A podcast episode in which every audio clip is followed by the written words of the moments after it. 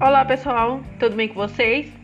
Vamos falar agora sobre outras fontes do direito, que é a doutrina, né?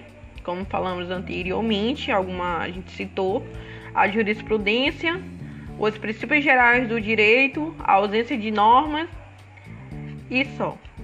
Pois bem, o que é uma doutrina? A doutrina é o conjunto de indagações, pesquisas e pareceres de cientistas do direito a incidência da doutrina em matérias não codificadas, como no direito administrativo e em matérias de direito estrangeiro, não prevista na legislação pátria.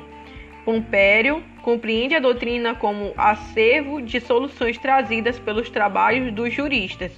Nesse sentido, a doutrina é considerada como fonte por sua contribuição para a aplicação e também para a preparação à evolução do direito. E o que é jurisprudência?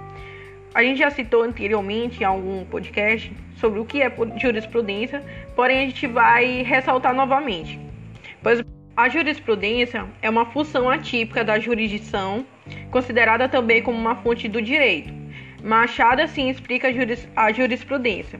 A palavra jurisprudência pode ser empregada em sentido amplo, significado a decisão ou conjunto de decisões judiciais, em sentido estrito, significando o entendimento ou diretiva resultante de decisões reiteradas dos tribunais sobre um determinado assunto.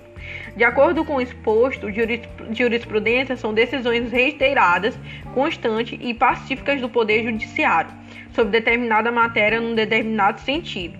A jurisprudência não precisa ser simulada para ser fonte, não pode ser confundida com a orientação juri, jurisprudencial, que qualquer decisão do Poder Judiciário que esclareça a norma legal.